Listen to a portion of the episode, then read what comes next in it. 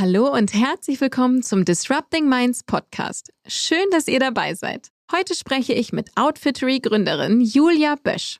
Wir sprechen unter anderem darüber, warum sie in den Outfittery-Anfängen gezwungen waren, innerhalb von 48 Stunden ihren Markennamen zu ändern, was wir alle für eine nachhaltigere Modewelt tun können und darüber, warum Julia einmal einen Vortrag mit einem Röntgenbild begann. Und jetzt wünsche ich euch ganz viel Spaß beim Zuhören.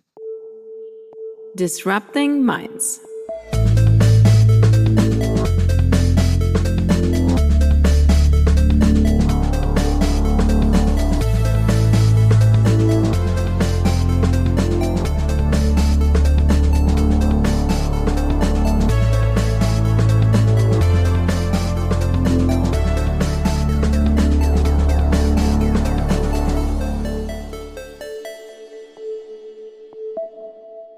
Hallo Julia.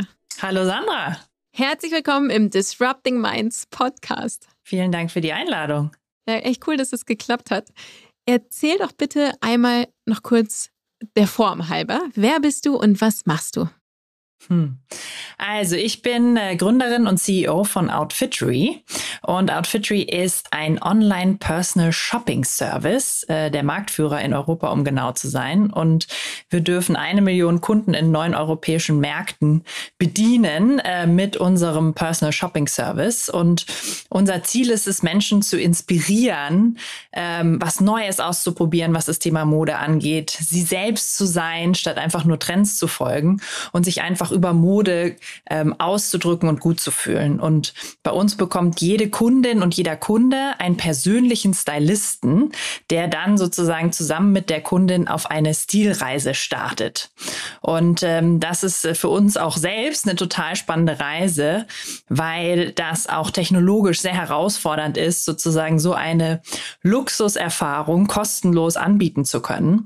Das heißt, wir kombinieren bei Outfittery den, die menschliche Kreativität unserer Stylisten mit Algorithmen und Technologie und haben da ein Data Flywheel gebaut, was es uns eben erlaubt, diese, diese tolle Luxuserfahrung kostenlos Kunden anzubieten. Bevor wir gleich in die Details gehen, Julia, kommen wir einmal zu unserer obligatorischen Warm-up-Frage.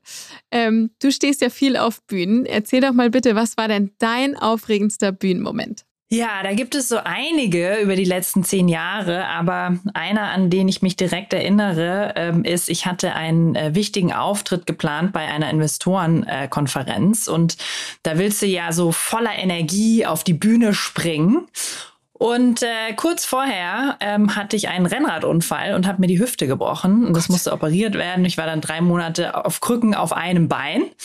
Und dann habe ich überlegt, was mache ich jetzt? Und ich habe es aber trotzdem durchgezogen auf einem Bein. Wow, habe mir ein passendes Outfit zur Krücke besorgt. Wie sah und, das ähm, aus? habe dann überlegt, hä? Wie sah das aus? Das waren dunkelrote Krücken, das heißt, ich hatte dunkelrote Details in meinem Outfit, die dazu gematcht haben. Wahnsinn. Ähm, und dann habe ich überlegt, wie wie gehe ich damit um und, und wie kreiere ich da auch selbst für mich eine, eine gute Situation auf der Bühne. Und dann hatte ich den spontanen Einfall, dass ich als Icebreaker das Röntgenbild meiner Hüfte mit den dicken Schrauben als erstes Slide zeige, was natürlich super intim ist, aber gleichzeitig wussten äh, dadurch alle direkt, okay, die ist krass drauf und sie ist offensichtlich transparent und das hat mir erlaubt, da frei aufzuspielen. Wow. Also Chapeau dafür und aua, äh, das klingt ja nach einer sehr schmerzhaften und wahrscheinlich auch sehr langwierigen Prozedur, oder? Bis alles wieder heile war und du wieder Rennrad fahren konntest? Super nervig, aber ich habe es überwunden. Okay, Gott sei Dank. Wie schön, dass du jetzt heile hier bist. Und wir starten direkt mit unserer ersten Kategorie. Brennstoff. Julia, was ist dein persönlicher Brennstoff? Was treibt dich um? Was treibt dich an? Was bewegt dich? Ja, also ich würde sagen, meine größten Antreiber oder auch größten Stärken sind, dass ich sehr neugierig bin, sehr ambitioniert bin.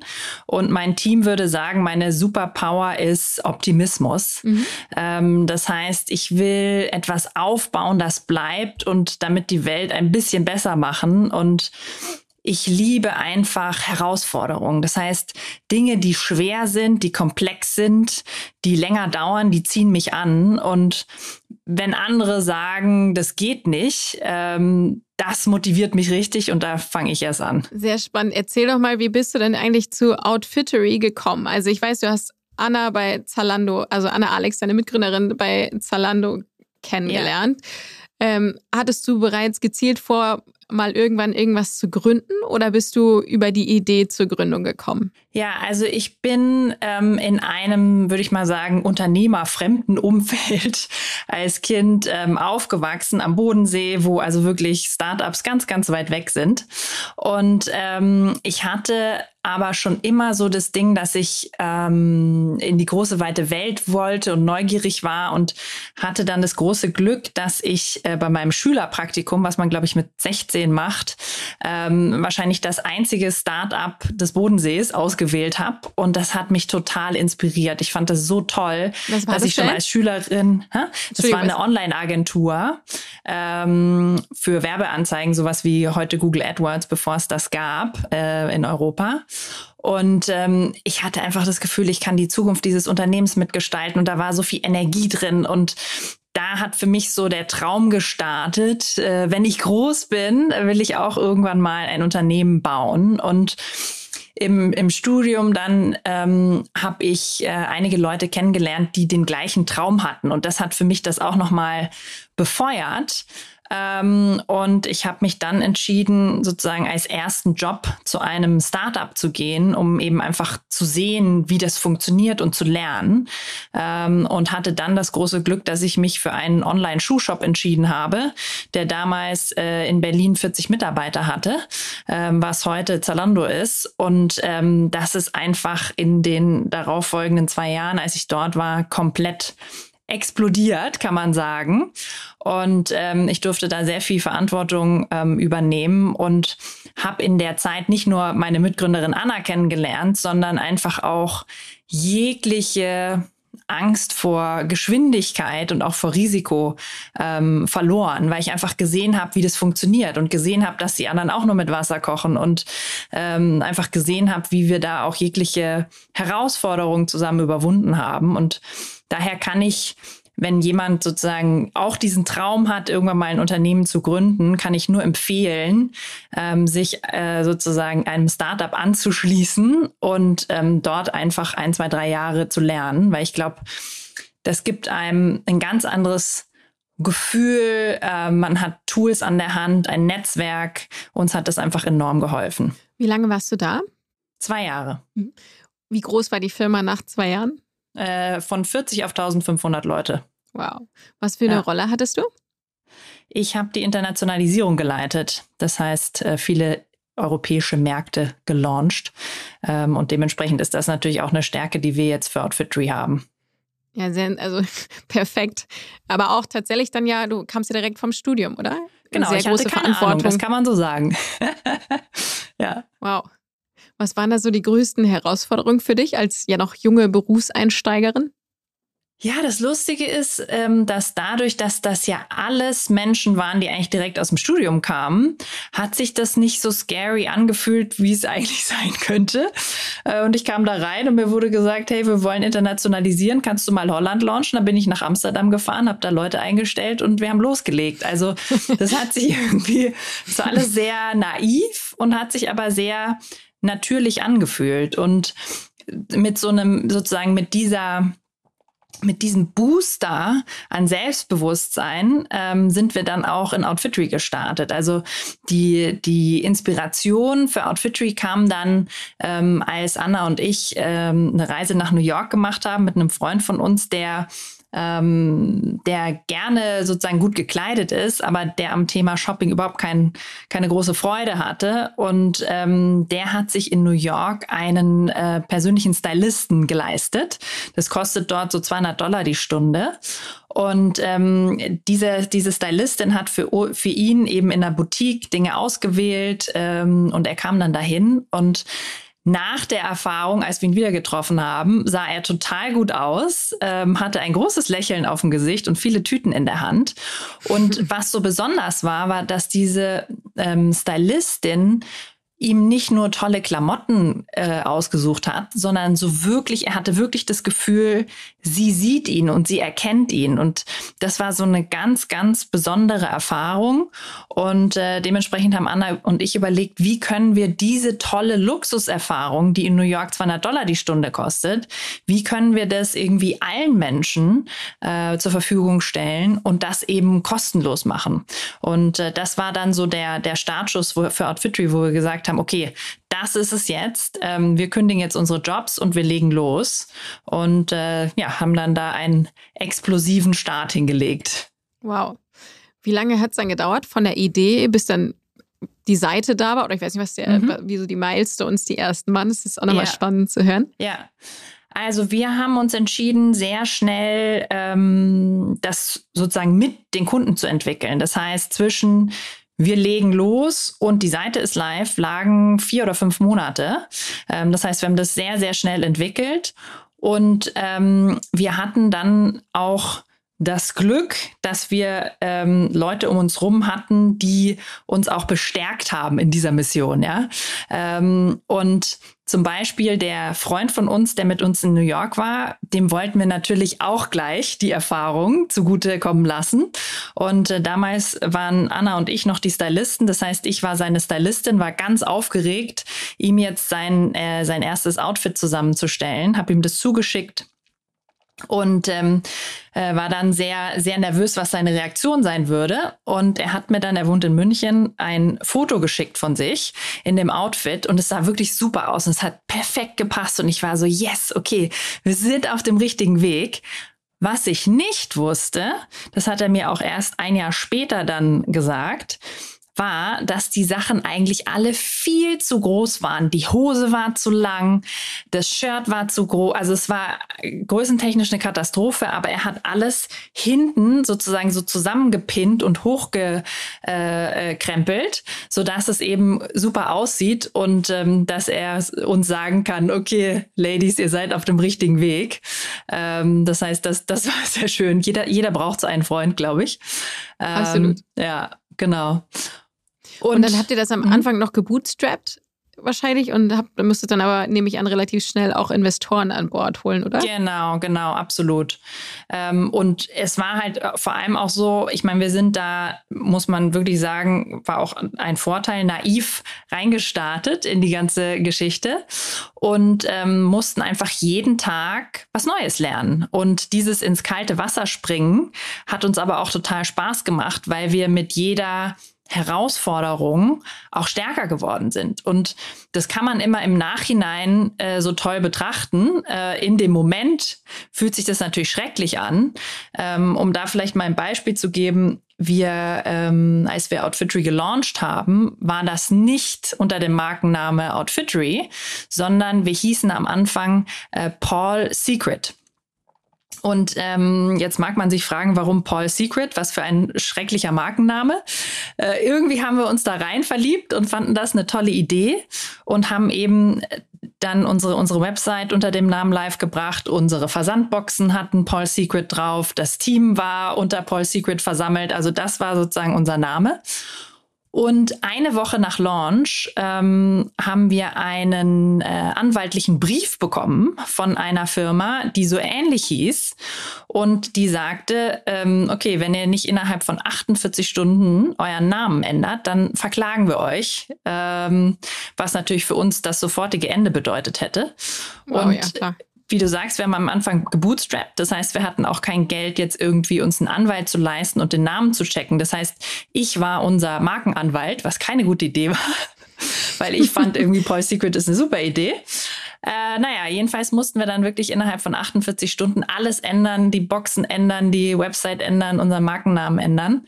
Ähm, und im Nachhinein ist aber natürlich der Name Outfittery so viel besser. Und äh, wir haben dann auch, äh, nachdem wir natürlich sehr sauer waren auf diese Firma, ein Jahr später die angerufen und gesagt, vielen Dank, dass ihr uns dazu gebracht habt, den Namen zu ändern, weil das ist jetzt einfach viel, viel besser. Aber deshalb meinte ich, also in dem Moment fühlt sich das natürlich natürlich an, wie das ist jetzt das Schlimmste, was hätte passieren können. Aber ja. im Endeffekt ähm, hat uns das stärker gemacht.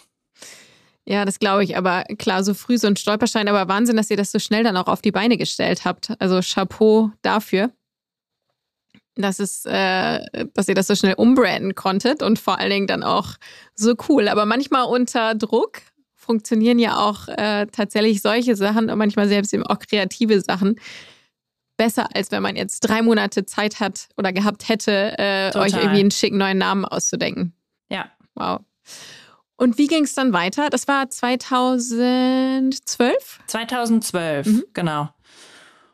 Und wie ging es dann weiter? Also es hat sich einfach natürlich sehr stark verändert, ähm, was das für ein Unternehmen ist und dementsprechend auch meine Rolle. Also am Anfang ähm, haben äh, meine Mitgründerin und ich alles selber gemacht, vom Pakete packen über Styling, über Recruiting, über Accounting, ähm, weil wir kein Budget für nix hatten und äh, mussten, wie du gesagt hast, auch einfach sehr, sehr kreativ werden. Also wir hatten zum Beispiel auch kein Budget für Marketing.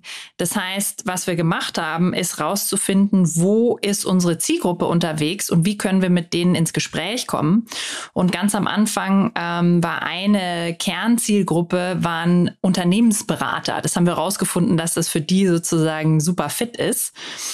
Das heißt, ähm, wir haben über Umwege recherchiert, wann die Sommerparty einer der größten Unternehmensberatungen von Boston Consulting Group ist und haben dann einfach illegal vor deren Sommerparty einen Outfittery-Stand äh, errichtet und haben jedem Berater, der da rein ist, von diesen 3000, einen Outfittery-Flyer in die Hand gedrückt bis dann sozusagen jemand kam und fragte, äh, mit wem habt ihr das denn hier abgesprochen? Und dann haben wir einfach ganz frech gesagt, mit Frau Müller. Und das hat uns tatsächlich noch mal eine halbe Stunde Zeit verschafft.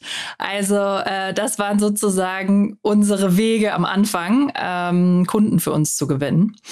Ähm, aber das hat sich natürlich dann über Zeit sehr stark verändert und ich habe mich auch ähm, entwickeln dürfen oder diese Reise machen oder darf ich immer noch äh, machen von ich bin Gründerin zu ich bin CEO und so von selber machen zu führen. Und das ist ähm, war und ist für mich eine extrem spannende Reise, denn wenn dein Unternehmen 100 Prozent wächst, dann musst du selber auch 100 Prozent wachsen. Und das ist ganz schön herausfordernd und schwierig. Und ich habe in der, in der Zeit wirklich mich selbst und vor allem auch meine eigenen Grenzen ähm, kennengelernt. Das heißt, wie führe ich, was sind meine Stärken, was, was will ich auch an mir ähm, bearbeiten und, und verbessern. Und ähm, dementsprechend kann ich auch Gründerinnen und Gründern nur den Rat geben, wirklich von Anfang an in sich selbst und in ihr Team zu investieren. Ähm, weil, also ich kann zumindest für uns sagen, wir haben das ganz am Anfang unterschätzt, was das bedeutet und was das für eine Herausforderung ist. Und ich habe das große Glück, dass ich ein sehr seniores Team habe, von dem ich auch sehr viel lernen durfte.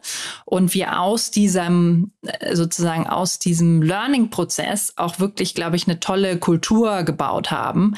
Weil im Endeffekt, was wir bei Outfitry machen, ist, ist Pionierarbeit. Wir, wir haben eine ganz neue Art des Einkaufens erfunden und die entwickeln wir weiter. Und ähm, dementsprechend ist es für uns wichtig, mutig zu sein und es ist aber vor allem auch wichtig, voneinander zu lernen. Das heißt, unsere Kultur ist sehr stark geprägt von Transparenz, von ähm, einer ganz offenen Feedback-Kultur. Also wir, wir folgen da äh, Radical Candor, heißt sozusagen direktes Feedback in Verbindung mit einer sehr empathischen Haltung. Und ähm, das wird mir auch gespiegelt von neuen Leuten, die bei uns äh, im Management-Team zum Beispiel dazukommen, dass sie sagen, boah, sowas habe ich noch nie gesehen, dass wirklich sozusagen so offen und ein so offener und direkter Austausch irgendwie stattfindet, ohne dass Leute Angst haben, dass sie dann ähm, irgendwo eins über die Rübe bekommen, sozusagen. Mhm. Ähm, und äh, ja, das ist das ist ähm, kulturtechnisch für uns ähm, ein ganz, ganz wichtiger Faktor. Und wie macht ihr das, dass quasi alle von Anfang an auch ähm, mit einer ähnlichen Art äh, führen und eben auch in diese Kultur integriert werden? Also es fängt damit an, ähm, eine sozusagen eine Offenheit auch zu zeigen zu sich selbst. Also was ich zum Beispiel mache, ist, dass ich ähm, jedem, der neu dazukommt, mein Persönlichkeitsprofil teile. Also dass sie direkt wissen, mit was haben sie es zu tun und ähm, welche welche Vorteile, aber auch im Zweifel vielleicht Nachteile kann mein Optimismus haben, kann meine Neugier haben, äh, was treibt mich an, was macht mich wahnsinnig? Ähm, und sozusagen diese, diese Self-Awareness ist, damit startet es aus meiner Sicht. Ähm, und dann ähm, geht es darum, sozusagen zu lernen, was, was heißt Radical Candor. Das heißt, wie sieht Feedback aus, was eben sehr offen und direkt ist, aber immer mit, den, mit der Intention, den, den anderen besser zu machen, nicht den anderen runterzubuttern.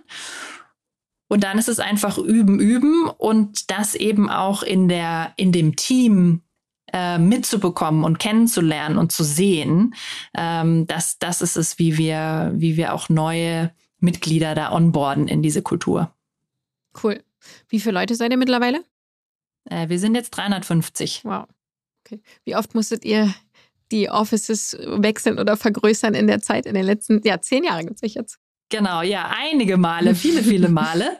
Mittlerweile sind wir Remote First seit äh, zweieinhalb Jahren. Das heißt, jetzt ähm, sozusagen ist das auf jeden Fall einfacher geworden und wir haben ein global verteiltes Team, äh, was total toll ist, weil wir Zugang auf einmal haben zu großartigen Talenten, die eben nicht in Berlin wohnen.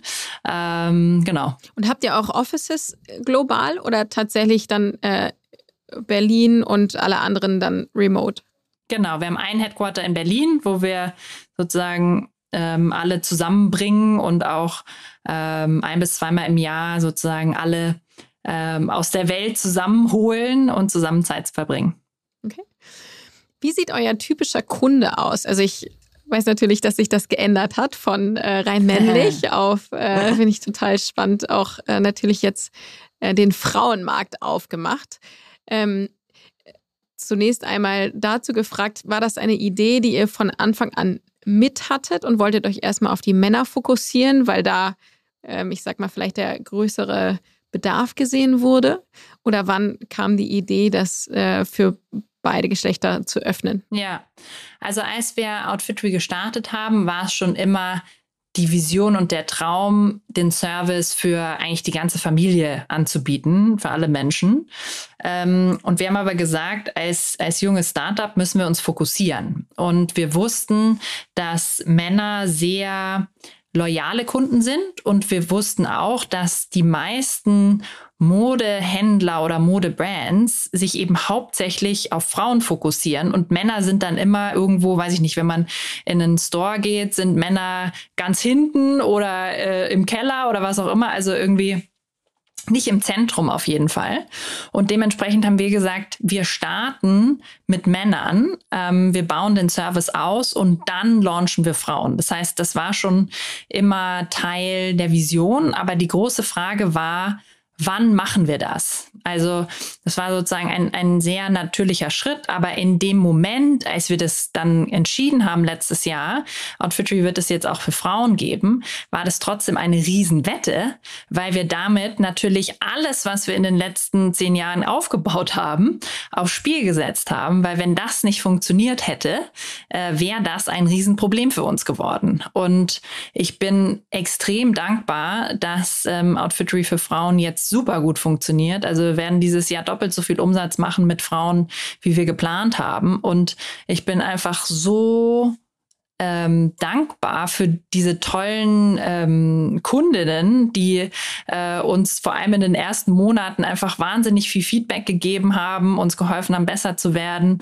Äh, ganz viele auch männliche Kunden, die ihre äh, Freundinnen, Frauen empfohlen haben, ähm, den Service auszuprobieren. Und vor allem auch unser Team, was mutig genug war, zu sagen, okay, wir machen das jetzt, ähm, weil zwischen Entscheidung, wir machen Outfitry für Frauen und wir launchen das, lagen äh, ganze drei Monate. Oh. ähm, genau. Schnell. Und äh, dementsprechend, ja, war das war das ähm, mal wieder so ein Schritt, wo wir als Team auch gelernt haben, es lohnt sich wirklich mutig zu sein. Sind ähm, oder was sind deine größten Learnings aus dieser Zeit, also aus einem Jahr Outfittery für Frauen? Also das Interessante ist, wir haben angenommen, dass Frauen ganz anders einkaufen als Männer und haben den Service auch initial anders aufgesetzt. Wir haben dann aber gesehen, dass es schon mehr Ähnlichkeiten gibt, als wir dachten, weil im Endeffekt vereint uns alle sozusagen, dass wir uns gut fühlen, wenn wir was anhaben, was wir so richtig merken, das passt zu uns. So die Lieblingsbluse oder die, die Farbe, die einfach perfekt zu meinen Augen passt. Ähm, und, und das ist bei Männern und Frauen das Gleiche. Das heißt, es geht um Inspiration und es geht darum, einen, einen Weg zu haben, über eben den Stylisten sowie so einen Shortcut zu nehmen und noch leichter hinzukommen. Und auch für mich als Gründerin war das total faszinierend, was es doch für einen Effekt hat, wenn ich mein Produkt selbst für mich ausprobieren kann. Mhm. Also in den ersten Jahren von Outfitry habe ich natürlich trotzdem immer bestellt, auch wenn es nur Mode, Männermode war. Das heißt, mein halber Kleiderschrank ist gefüllt mit Männerteilen. Was ich heute anhabe, ist übrigens auch ein Männerteil. ähm, aber jetzt sozusagen das wirklich direkt das Frauenprodukt ausprobieren zu können, hat für mich auch noch mal wirklich was verändert, wie ich verstanden habe, welchen welchen Wert wir wir liefern und welchen Sinn das hat, was wir machen. Und ein Schlüsselerlebnis für mich war zum Beispiel, dass ähm, ich ähm, also ich habe so Erdbeer, äh, also rotblonde Haare und ich wusste nie, was für ein Rot kann ich tragen? Mhm. Und als Teenie, äh, ich glaube, das war auch in den 90ern irgendwie mal in, hoffe ich. Äh, jedenfalls habe ich Neon Orange getragen. Wow. Was wirklich eine ganz, ganz schlimme Wahl ist. Äh, wenn ich mir da heute Fotos angucke, das passt einfach nicht. Ähm, selbst gewählt oder? Äh selbst gewählt, ja? genau, selbst gewählt. Und ähm, äh, ja, so ein typisches Beispiel für dem Trend gefolgt, aber eigentlich zu mir hat es nicht gepasst. Ich habe das auch gemerkt, ist irgendwie komisch, aber habe es trotzdem getragen. Und seitdem habe ich dann einfach gesagt, okay, Rot schließe ich einfach für mich aus. Es gibt für mich kein Rot. Und als wir dann den ähm, Launch für Outfittery, für Outfittery Frauen vorbereitet haben, äh, hat ein Stylist für mich ein Outfit zusammengestellt für so ein Shooting. Und ich kam dann einfach nur zum Shooting hin und habe gesagt, okay, ich ziehe das dann an. Dann komme ich dahin und bin ziemlich erschrocken, weil was er mir ausgesucht hat, war ein pink oder so korallpinker ähm, Anzug. Und ich dachte nur, ach du Schreck, rot ist doch nicht meine Farbe und pink schon gar nicht. Wie erkläre ich ihm das jetzt, dass ich ein anderes Outfit brauche? Aber dann dachte ich, okay, fein, ich probiere es zumindest an. Probier das an, schaue mich im Spiegel und denk, Wahnsinn. Ich habe in 38 Jahren nicht verstanden, was mein Rot ist. Der hat mich einmal angeschaut und mein Rot gefunden. Also ich habe mich total gut und total selbstbewusst gefühlt. Und ähm, jetzt weiß ich, was mein Rot ist. Und das ist genau äh, das, was wir eben durch unsere Experten, also durch die Stylisten auch einfach leisten können, ähm, da so ein bisschen den, den Horizont zu erweitern und sich auch selbst noch besser kennenzulernen. Es geht nicht darum, dich ähm, im neuesten Trend als Berliner Hipster einzukleiden, überhaupt nicht, sondern es geht raus darum rauszufinden, wer ist Sandra, wer willst du sein ähm, und wie können wir das über deine Garderobe ausdrücken. Und wie ist der Kontakt? Also wenn ich jetzt bei euch einkaufe, zwischen, also zwischen mir und dem Stylisten oder der Stylistin? Genau, also am Anfang, wenn du neu bist bei Outfitry, wollen wir dich erstmal kennenlernen. Das heißt, du füllst einen kurzen Fragebogen aus. Es dauert so fünf Minuten, wo wir dir spielerisch verschiedene Bilder zeigen, ähm, welcher Stil, welche Teile gefallen dir, was gefällt dir nicht. Hast du Lieblingsmarken? Ähm, wir fragen dich auch, wie alt fühlst du dich? Nicht wie alt bist du, weil das ist für uns entscheidender ähm, und was hast du für Preisvorstellungen und so weiter. Und auf der Basis ähm, deines Profils suchen wir dann aus unseren 150 Stylisten diejenige oder denjenigen aus, der am besten zu dir passt. Und dann kannst du wählen. Also du kannst auch mit deinem Stylisten telefonieren oder chatten oder du kannst einfach nur sagen, hier ist mein Profil, äh, bitte stell mir was zusammen. Und dann bekommst du eine, eine digitale Vorschau dieser Zusammenstellung, die ganz individuell für dich gemacht wird. Kannst dann dazu nochmal Feedback geben und dann schicken wir dir das nach Hause. Ähm, das heißt, du kannst dann zu Hause alles in Ruhe anprobieren und behältst dann, was dir gefällt.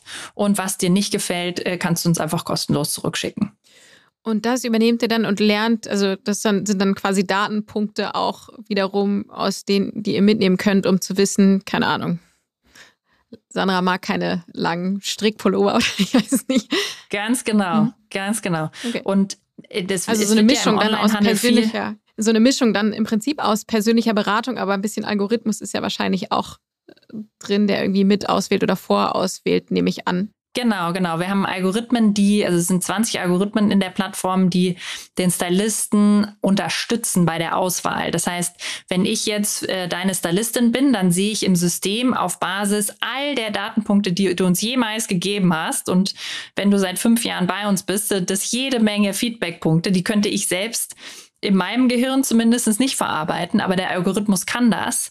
Und äh, dementsprechend zeigt mir eben der Algorithmus an, was sind die Teile ähm, oder Outfits, die für dich die höchste Wahrscheinlichkeit haben, dass du das lieben wirst. Und dann kann ich daraus sozusagen nochmal eine kreative Zusammenstellung machen. Ähm, genau, aber es liegt immer in meiner Entscheidung als Stylist, was ich dir schicken möchte. Jetzt seid ihr ja in neun Ländern. Mhm. Wie unterscheiden die sich ähm, oder was sind da die Herausforderungen? Weil ja natürlich auch länderspezifisch gibt es ja andere Styles, aber wahrscheinlich auch, ähm, je nachdem, welche Länder das sind, andere typische Körperformen. Äh, das unterscheidet sich ja wahrscheinlich, ob man jetzt in also Südamerika ist oder in, in Holland. Ähm, wie ist das für euch? Wie müsst ihr, wie individuell muss man jedes Land ausrichten? Ja, also sehr guter Punkt. Das ist natürlich schon unterschiedlich und wir haben auch pro Land ein Stylistenteam. Das heißt, es gibt ein schwedisches Stylistenteam, es gibt französische Stylisten, es gibt deutsche Stylisten, ähm, weil die einfach auch den kulturellen Kontext nochmal anders verstehen. Und ähm, es gibt viele Gemeinsamkeiten, gerade in Europa, aber es gibt auch viele Unterschiede, wie du gerade schon gesagt hast, ähm, auch größentechnisch. Was glaubst du denn, wer in Europa oder weltweit ist es sogar, die größten Füße hat? Ich äh, hätte jetzt äh, auf Skandinavien getippt. Irgendwie. Ja, fast. Ja? Die Holländer haben die größten ah. Füße. Ich wollte es fast sagen. Wirklich. Ja. Ja, genau. Und also es gibt Größenunterschiede, es gibt natürlich stilistische Unterschiede. Ähm, Schweden äh, tragen tatsächlich sehr gerne äh, schwarz, dunkelblau, grau. Ähm, in äh, der Schweiz ist man äh, klassischer unterwegs als in anderen Märkten.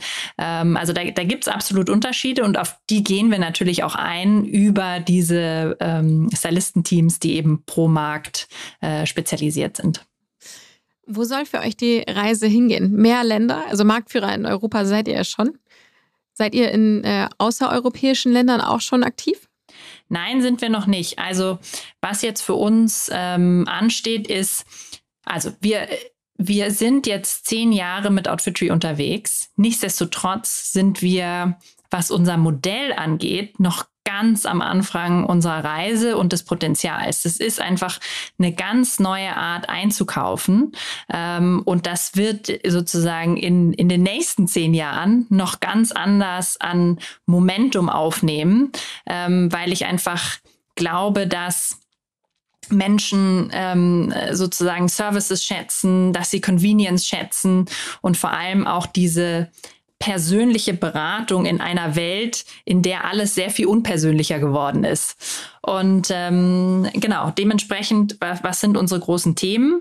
Das erste große Thema ist, das Thema Frauen weiter auszubauen. Ähm, der Frauenmodemarkt oder die Expansion in Frauen ist für uns die Möglichkeit, Outfitry zu verdreifachen, denn der Frauenmodemarkt ist doppelt so groß wie der Männermodemarkt. Das heißt, das ist unser Nummer eins Wachstumshebel.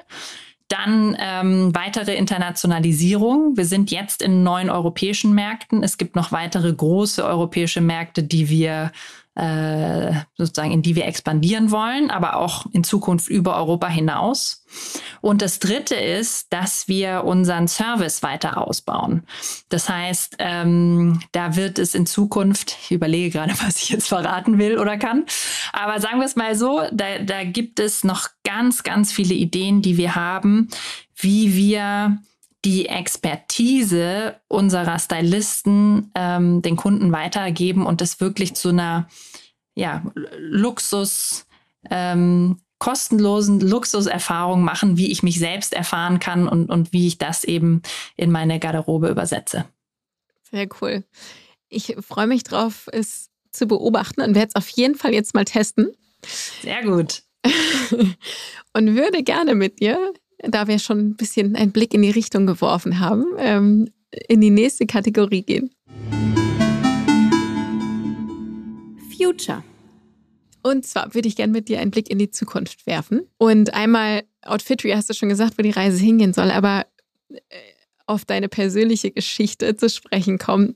Wir nennen sie auch die Parkbankfrage. Wenn du dir vorstellst, du bist alt, glücklich, sitzt in der Sonne auf der Parkbank, was sind so was passiert zwischen jetzt und dann? Was sind so die großen Themen oder vielleicht auch Herzensprojekte, die du so im Kopf hast? Was steht auf deiner Bucketlist? Was hast du vor? Ja. Also vielleicht noch um, ähm, um das Thema Outfitry ähm, und, und die Zukunft in, in dem Bereich noch abzuschließen. Da gibt es ganz viele Expansionsthemen, über die haben wir gerade gesprochen. Ein anderes Thema, was mich äh, sehr bewegt, ist, wie wir mithelfen können, ähm, Mode und die Modeindustrie nachhaltiger zu machen. Und es gibt aus meiner Sicht ein Kernproblem. Also es gibt ganz viele Probleme, aber ein Kernproblem, eine Kernherausforderung im Thema Mode. Und das ist, dass einfach ähm, der, der Konsum sich immer weiter beschleunigt. Das heißt, im Durchschnitt wird ein Teil, das gekauft wird, nur siebenmal getragen. Und 30 Prozent der Dinge, die wir in unseren Kleiderschränken haben, werden nie getragen. Das heißt, aus meiner Sicht ist das größte Problem, dass wir einfach alle komplett verwirrt sind von den vielen Trends, den Influencern und was auch immer da draußen ist. Dreht sich auch alles und so schnell, ne? Genau, es dreht sich alles super schnell und wir steigen irgendwie in dieses Karussell ein und sind dann selbst verwirrt und, und kaufen irgendwelche Dinge, die eigentlich nicht zu uns passen und die wir nicht über viele Jahre lieben werden. Und das ist so, also das können wir natürlich nicht alleine lösen mit Outfitry. Ähm, das würde ich auch nie behaupten. Aber ich glaube, da können wir mithelfen, dass Menschen einfach sich wieder mehr darauf konzentrieren, was passt zu mir und was sind Lieblingsteile, die ich auch noch in fünf oder zehn Jahren lieben werde. Ähm, und, und dadurch zu helfen ähm, und, und Kunden eine Orientierung zu bieten, wie baue ich eine nachhaltige Garderobe auf. Also das ist etwas, was mich sehr beschäftigt, wie wir da noch mehr, mehr Impact haben mhm. können. Ist Secondhand für euch ein Thema? Das ist durchaus ein Thema, ja. Also wir bieten jetzt schon die Möglichkeit an, dass äh, Kundinnen und Kunden Dinge, die sie nicht mehr tragen, egal ob sie das jetzt bei uns oder woanders gekauft haben, ganz einfach an uns zurückschicken können. Das heißt, sie können das einfach mit in ihre Outfitry-Box legen und ähm, wir geben das dann an Charity oder geben ähm, es sozusagen, geben dem Teil ein, ein zweites Leben. Ähm, das ist etwas, was wir schon anbieten und auch in Zukunft kann das Thema Secondhand für uns durchaus interessant sein, weil ich würde zum Beispiel auch gerne viel mehr Secondhand kaufen, aber da, wenn ich auf diese Plattform gehe, da bin ich wirklich auch selbst verloren und verwirrt. Das heißt, da ist, glaube ich, das Thema Beratung noch viel interessanter. Ist natürlich noch mal ein Level komplexer, als es eh schon ist in unserem bestehenden Business. Aber das äh, finde ich sehr interessant, ja. Okay. Weitere Themen, die bei dir persönlich auf der Bucketlist stehen? Ja. Ähm, ein anderes Thema, was mich sehr bewegt, ist, ähm, wie kriegen wir mehr Frauen in die Führung? Und ähm, ich bin überzeugt, dass ähm, Diversität uns, uns besser macht. Ähm, ich glaube, das ist, oder das erlebe ich auch, dass Diversität anstrengend ist. Also da will ich gar nicht drum rumreden, aber auch einfach zu besseren Entscheidungen führt und zu einer offeneren, neugierigeren Kultur. Und wir haben bei Outfitry ähm, äh, ungefähr 50 Prozent Frauen im Management äh, und sogar im Beirat. Ähm, das haben wir jetzt nicht über eine Quote irgendwie so erreicht, sondern es hat sich natürlich ergeben. Was ich aber sehe, ist, wir haben einen riesen Vorteil dadurch im Recruiting. Denn wir kriegen unglaublich gute Frauen, die das sehen und die sehen, das ist ein Unternehmen, was von, von Frauen gegründet und von einer Frau geführt ist und ähm, sagen, ich habe keine Lust mehr auf eine Macho-Kultur. Ich möchte jetzt meine zehn Jahre Expertise ähm, bei diesem Unternehmen einbringen. Und äh, ja, dadurch hat man, glaube ich, einfach einen, einen Wahnsinnsvorteil. Und ich glaube, auch im Unternehmenskontext sind einfach Vorbilder wichtig. Und ähm, wir brauchen mehr weibliche Führungskräfte im, im Top-Entscheider-Level. Ähm, da ist Deutschland wirklich ein Entwicklungsland, aber auch Europa im Ganzen. Äh, das heißt, in Deutschland sind es, glaube ich, aktuell 14 Prozent der Vorstände, die Frauen sind, 8 Prozent in Familienunternehmen. Und selbst bei Gründern, wo man ja annehmen könnte, dass es da anders ist, sind es 16 Prozent äh, der Gründer, die Gründerinnen sind. Und dieser Anteil ist, seit ich Outfitry gegründet habe, um ganze drei Prozent angestiegen. Wahnsinn. In zehn Jahren. Ja, und das hätte ich auch nicht gedacht. Ja, ja. Und dementsprechend ist das ein Thema, was mich schon sehr bewegt. Und ich habe da auch selber so eine ja, Lernkurve durchgemacht, würde ich sagen, weil als wir Outfitry gestartet haben, haben wir ganz viele Fragen von Journalisten dazu auch bekommen. Also, wie ist es als Frau zu gründen und welche Nachteile hatten sie und la la la la la. Und ehrlicherweise hat mich das total genervt, weil ich wollte nicht in irgendwie einem, einer separaten Kategorie laufen. Ähm, und ich wollte über Outfitry sprechen. Ähm, und ich habe jetzt aber verstanden, dass das eine Chance ist und dass ich da auch meine Stimme einsetzen kann und einfach dadurch, dass ich meine Erfahrung teile, hoffe, da auch andere Frauen inspirieren zu können, ähm, ins kalte Wasser zu springen und sich auszuprobieren. Ähm, und ich hoffe immer, dass andere sozusagen sich das angucken und sagen, okay, also wenn die das kann, dann kann ich das auch. Das ist so mein Ziel. Mhm. Okay.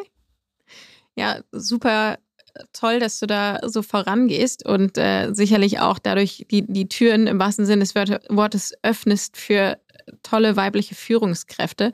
Habt ihr irgendwelche besondere Modelle für Mütter zum Beispiel auch? Also, dass man sich Führungspositionen teilen kann oder sowas in dieser Richtung? Das haben wir bisher noch nicht ausprobiert, aber ähm, das ist was, was ich sehr interessant finde, ja. Sieht man jetzt ja auch ähm, immer mehr.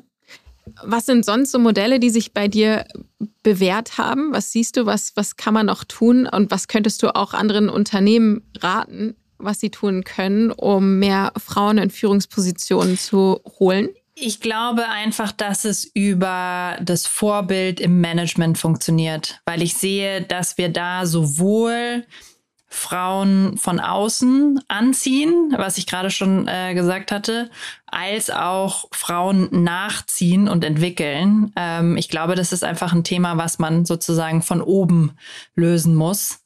Ähm, das wäre so meine größte Empfehlung. Mhm. Ja, ja, klar. Man sieht es ja auch dann alleine, wenn du auf den Unternehmensseiten bist und dann, äh, wenn dann die Vorstandsbilder äh, fünfmal dunkelblauer Anzug äh, rein männlich. Genau, dann, mehr, mehr Thomas als Frauen, ja. dann ist es natürlich auch nicht so richtig mutmachend, um sich dann äh, dort zu bewerben. Okay. Absolut. Ja, ja, total. Ja, vielen Dank. Wir kommen leider schon zu unserer letzten Kategorie. Feuer frei. Bist du bereit? Äh, ich glaube schon. okay. Also nochmal kurz für alle. Wir haben ja immer einen Topf, aus dem werden Fragen gezogen. Die, da weiß ich nicht, was kommt und äh, Julia weiß auch nicht, was kommt. Und wir lassen uns beide überraschen und schauen mal, was die Lostrommel so hergibt. Zieh gerne die erste. Also, sehr spannend. Finde ich auch. okay. Würdest du dich als einen geduldigen Menschen beschreiben? Äh, leider nein. Ähm, ich bin ungeduldig und äh, sehr ambitioniert. Das ist auch was, was mein Team mir spiegelt. Geduld ist nicht meine Stärke. wo bringt dich das manchmal in Problemsituationen? Ich kenne das sehr gut, deswegen frage ich. Was ist, oder ich frage mal anders. Ähm, gibt es so bestimmte Themen, bei denen du, bei denen es für dich persönlich auch besonders schlimm ist? Weil Ungeduld ist ja, kann ja manchmal auch einfach echt ein unangenehmes Gefühl sein, wenn man so denkt, oh, jetzt äh, muss es schneller Absolut. gehen. Absolut. Also für mich ist es, das, die Situation, in der ich am ungeduldigsten werde, ist, wenn ähm, Menschen sich so sehr stark auf das Problem fokussieren und darüber sozusagen ganz viel sprechen, statt über die Lösung. Das macht mich so äh, regelrecht nervös und kreiert so einen inneren Druck bei mir, weil ich immer in, in Lösungen denke und sozusagen in die Zukunft gucken will. Ich weiß aber auch, dass es für andere Menschen und andere Persönlichkeiten wichtig ist, sozusagen auch mal ihre Sorge ausdrücken zu können und das Problem zu beschreiben. Äh, und da kämpfe ich dann innerlich mit mir selbst. Sehr gut. Nächste.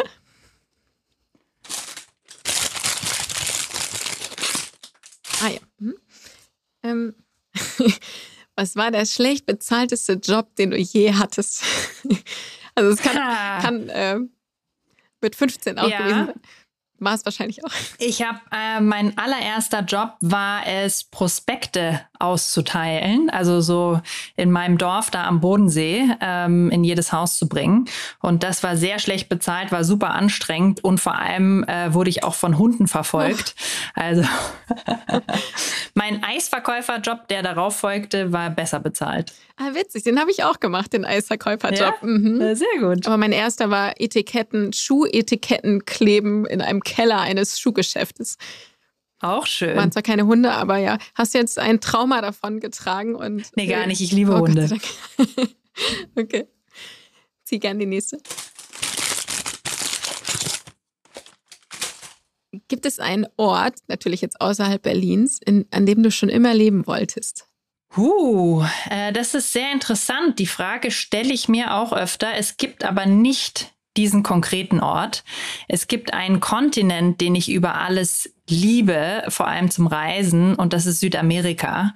Das ist für mich einfach so eine ganz andere Welt. Äh, ich liebe Salsa-Tanzen, ich liebe die Lebensfreude der Menschen dort, das äh, spontane in den Tag hineinleben. Ähm, ob ich da jetzt mehrere Jahre leben wollte, weiß ich gar nicht, aber das ist so ähm, ein, ein Sehnsuchtsort für mich. Mhm. Okay. Hast du ein Lieblingsland in Südamerika? Hast du ja, bereits Kolumbien. Ah, Kolumbien, okay. Ja. Da war ich leider noch nicht. Danke. Große Empfehlung. Okay. Gerne die nächste. Wie gehst du mit Misserfolgen um? Ähm, das ist interessant. Ähm, ich glaube, ich gucke mir an, was kann ich davon lernen? Und dann bin ich, gehe ich sehr schnell weiter. Und es geht so weit, dass ich dann eigentlich ähm, das teilweise auch vergesse, was da passiert ist.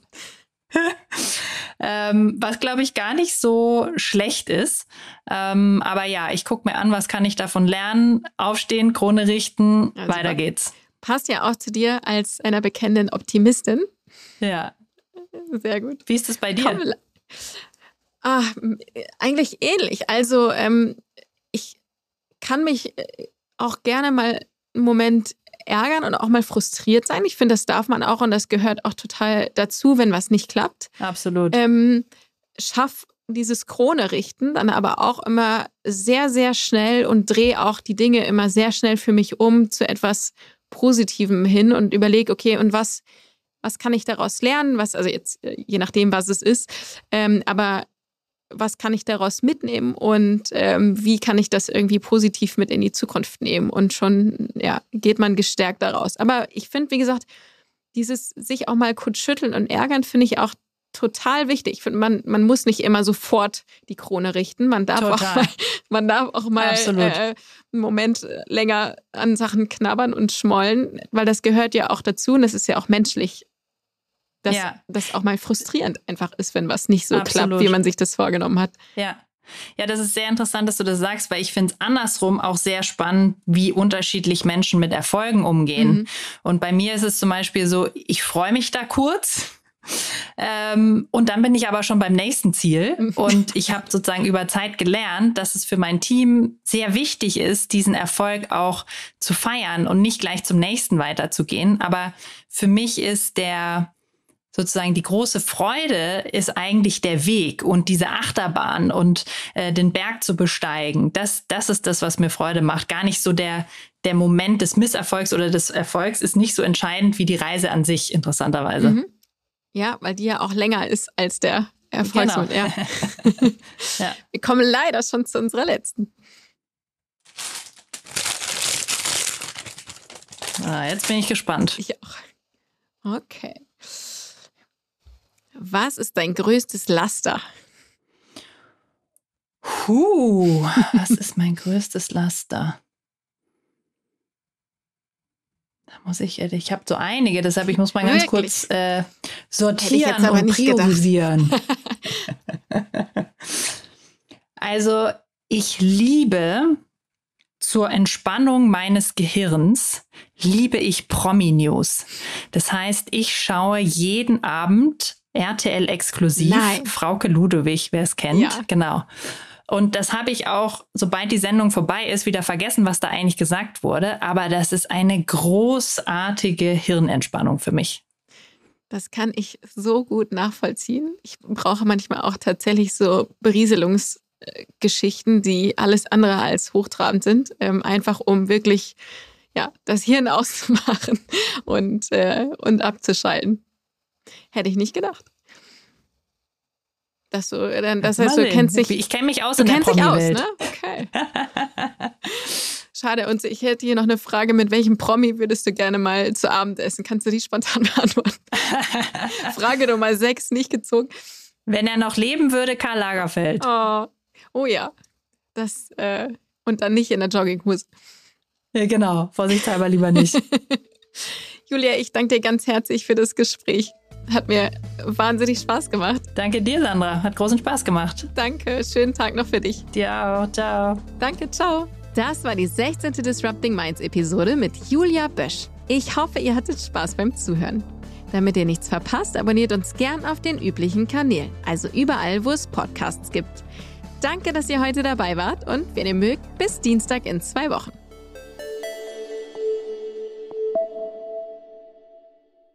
Dieser Podcast wird produziert von Podstars bei OMR.